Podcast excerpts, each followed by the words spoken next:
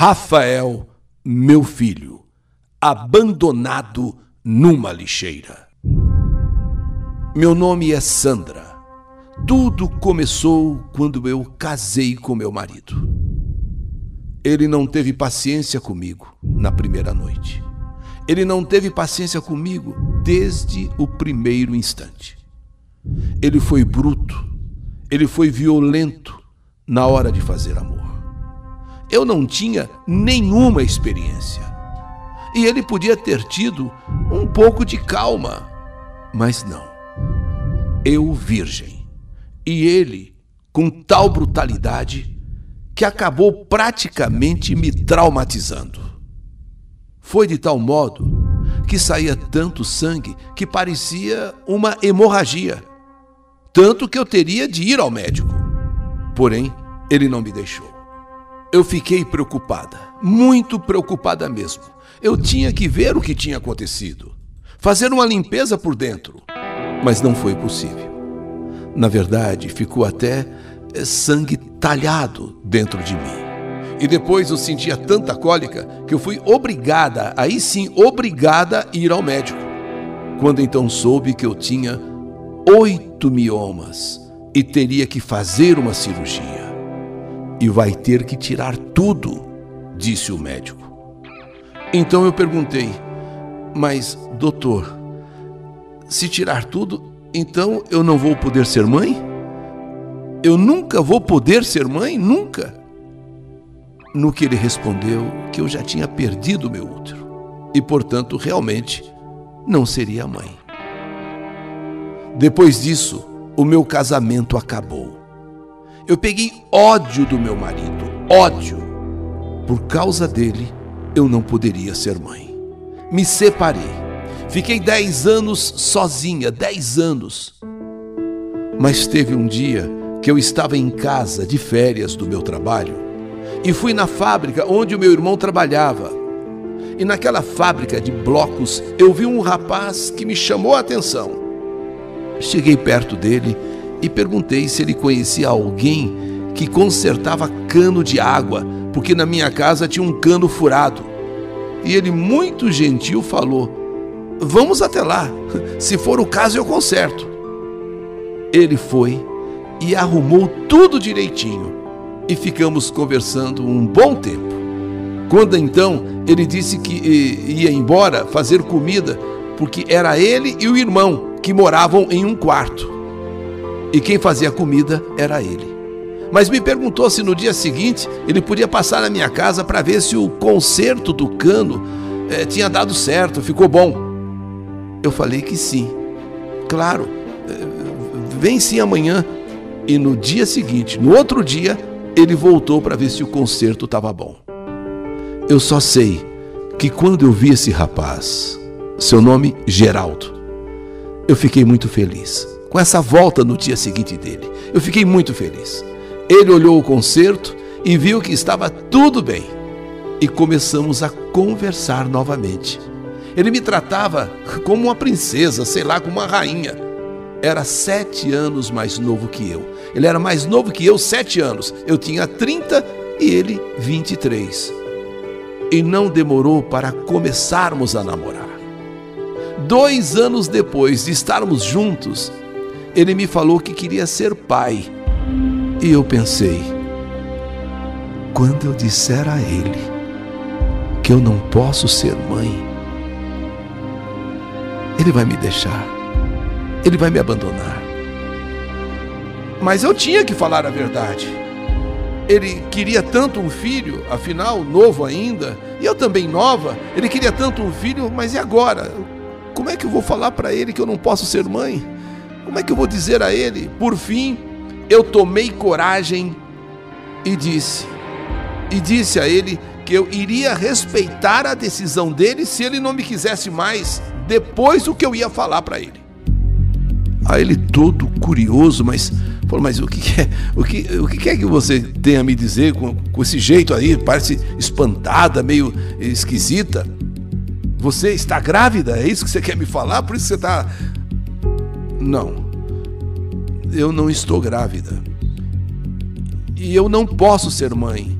Eu nunca vou engravidar. Aí ele ficou com um ar espantado. Eu não estou entendendo o que você está dizendo. Eu sou operada.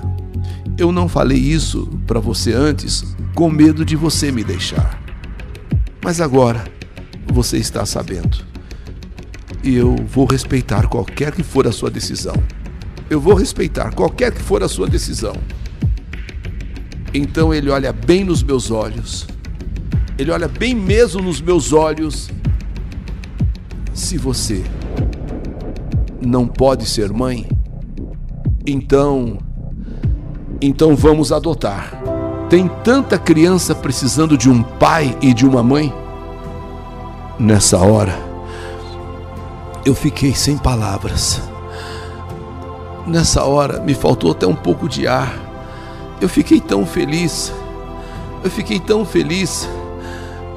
E eu o abracei, porque eu tinha certeza, com a vontade dele ser pai, de ter um filho, quando eu dissesse para ele, ele iria me abandonar, mas não.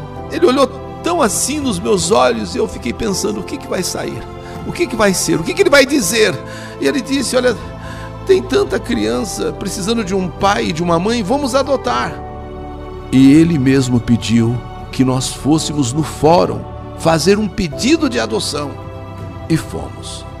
Logo a minha mãe disse: Sandra, tem uma moça no pré-morar que está grávida de oito meses e vai dar o filho quando nascer. E é um menino. Então fomos falar com essa moça.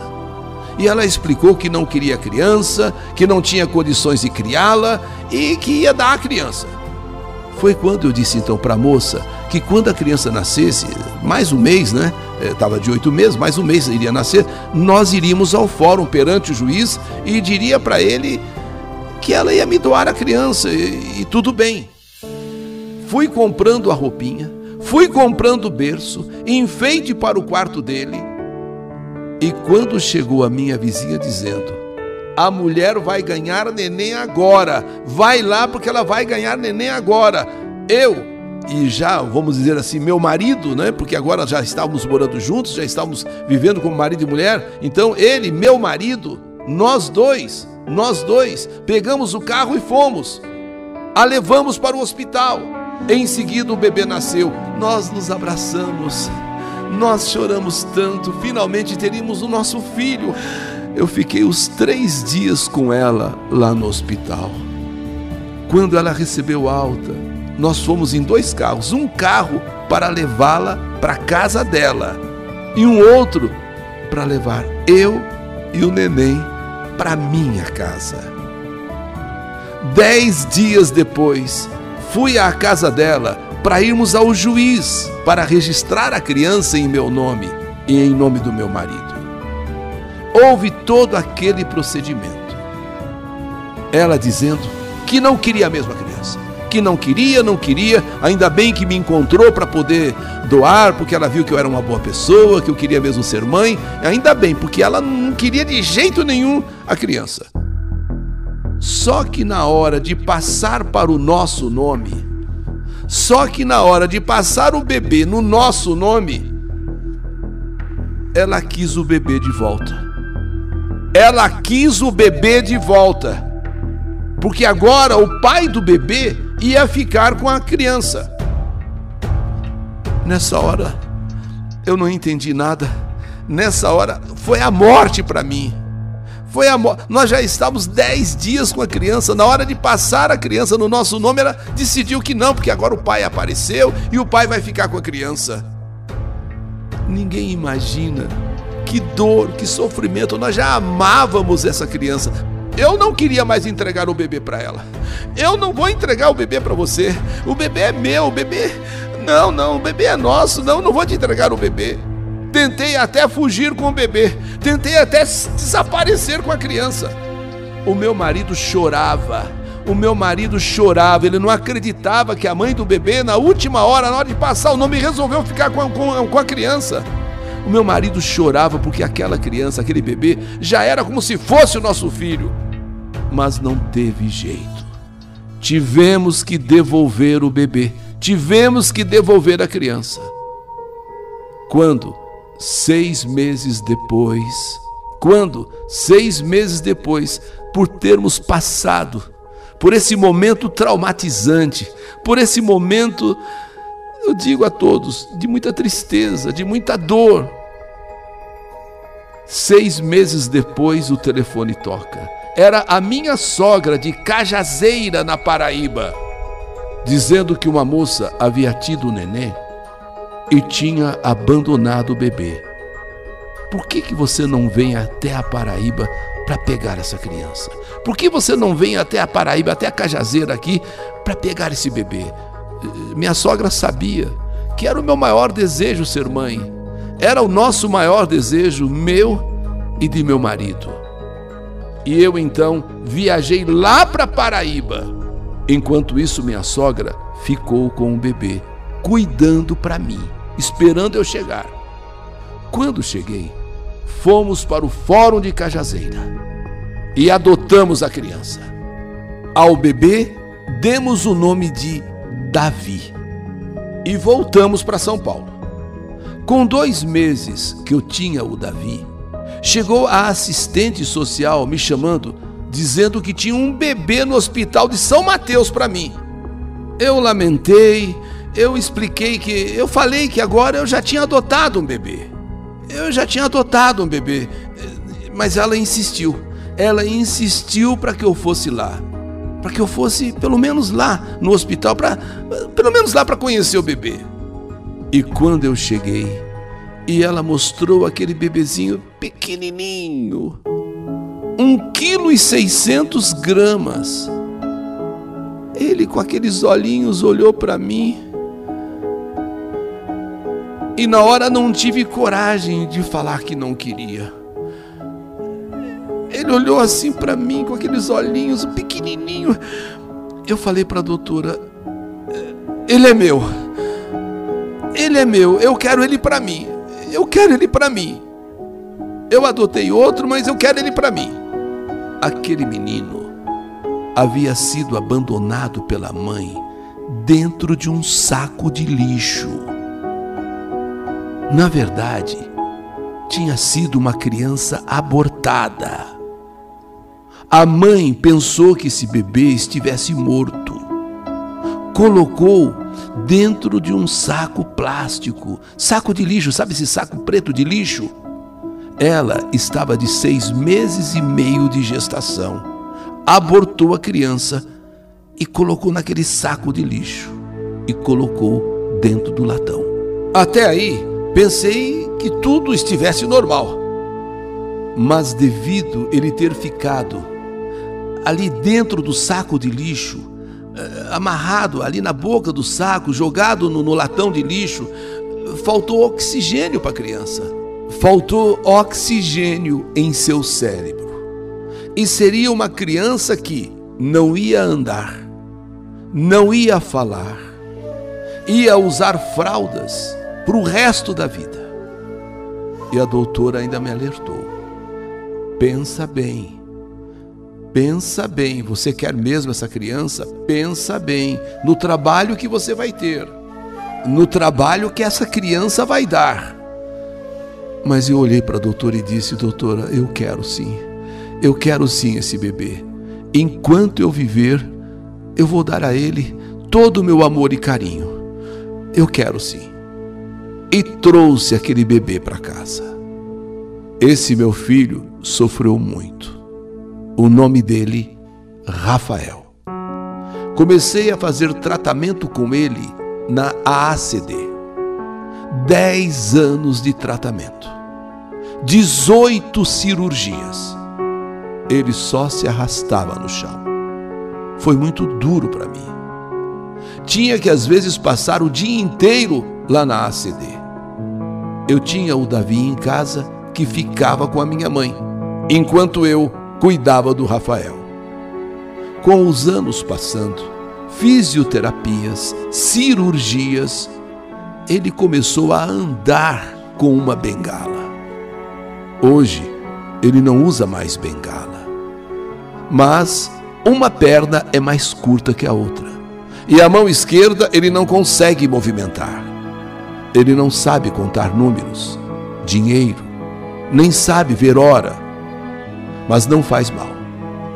Meu filho hoje, o Rafael, tem 24 anos, assim como o meu filho Davi, a mesma idade. Diferença de três dias um do outro. O Davi, que eu adotei lá na Paraíba, já casou e me deu duas netas. Tem duas filhas, a Maria Eduardo e a Luísa. E tenho fé que Rafael vá arrumar uma moça boa para casar, igual Davi arrumou. Obrigada, meu Deus, por essas pessoas que o Senhor colocou na minha vida. O meu marido Geraldo e os meus filhos Rafael e Davi, assim como minhas netas e a minha nora Amanda, eu sou muito grata a Ti, Senhor, por viver a vida que eu vivo. Eu sou Sandra, Sandra Maria, aqui do Jardim Itápolis, São Mateus. Obrigada, Senhor, muito obrigada por essas duas vidas que o Senhor me concedeu: a de Davi e a de Rafael. Essa é a minha história, história que a vida escreveu. Que saudade de você, Rafael, meu filho, abandonado numa lixeira. História do canal YouTube Eli Correia Oficial.